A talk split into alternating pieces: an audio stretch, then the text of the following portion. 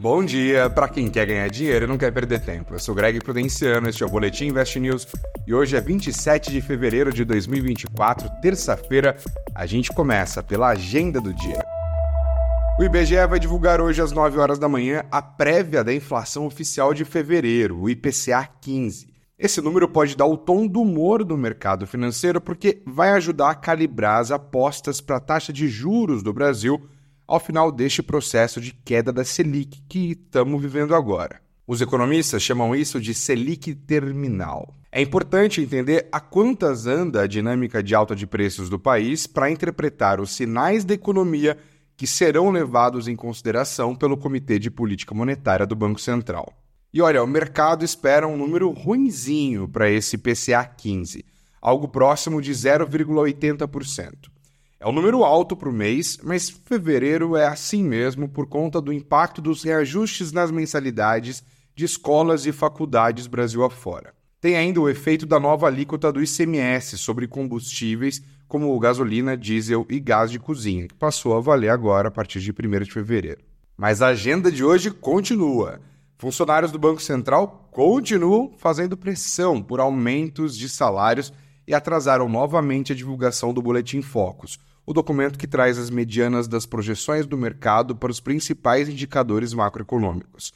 Era para ter sido divulgado ontem, mas ficou para hoje às 8h30. Começam também nesta terça-feira os eventos dos ministros de finanças dos países do G20 no Rio de Janeiro.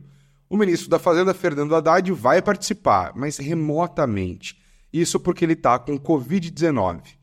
Então, de casa em São Paulo, ele vai participar de reuniões com a secretária do Tesouro dos Estados Unidos, Janet Yellen, e também com os ministros dos BRICS. A semana vai ganhando tração. E antes de falar do resumo de ontem, olha, não se esquece de avaliar o Boletim Invest News, hein? E também de compartilhar esse podcast com quem você sabe que pode gostar do nosso conteúdo, combinado? Vamos lá então. Ontem o presidente americano Joe Biden disse tranquilão enquanto saboreava um sorvetinho que espera um anúncio de um cessar-fogo em Gaza até a próxima segunda-feira. Sim, ele falou isso enquanto tomava sorvete, vale ver o vídeo, viu? Na bolsa, o dia foi de cautela e pouco movimento no Ibovespa, com investidores ressabiados por conta da expectativa de dados de inflação dos Estados Unidos, mas que serão conhecidos só na quinta-feira.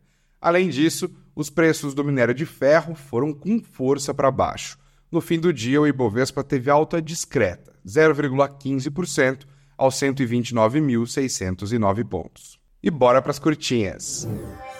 Imunidade divina. Em novo agrado aos evangélicos, o governo Lula decidiu apoiar uma proposta de emenda à Constituição, uma PEC, que amplia a isenção tributária de igrejas. A Câmara dos Deputados deve retomar hoje mesmo a discussão sobre o projeto que, obviamente, deve reduzir a capacidade de arrecadação e deixar ainda mais distante a meta de déficit zero em 2024.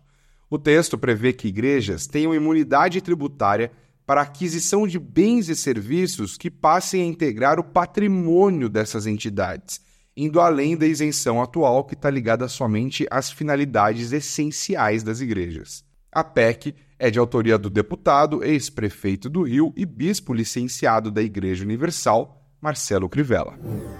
Novela.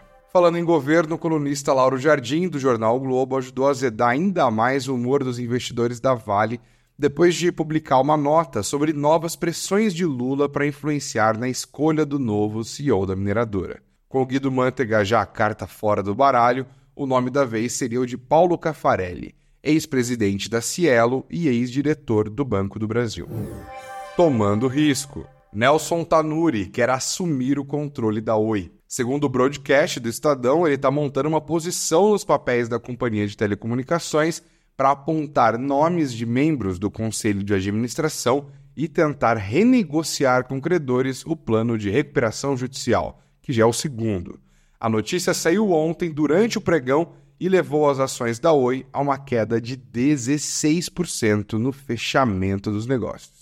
O Boletim Invest News desta terça-feira fica por aqui. Eu volto amanhã, sempre às 8 horas. Obrigado pela audiência, viu? Um ótimo dia para você e muito dinheiro no bolso.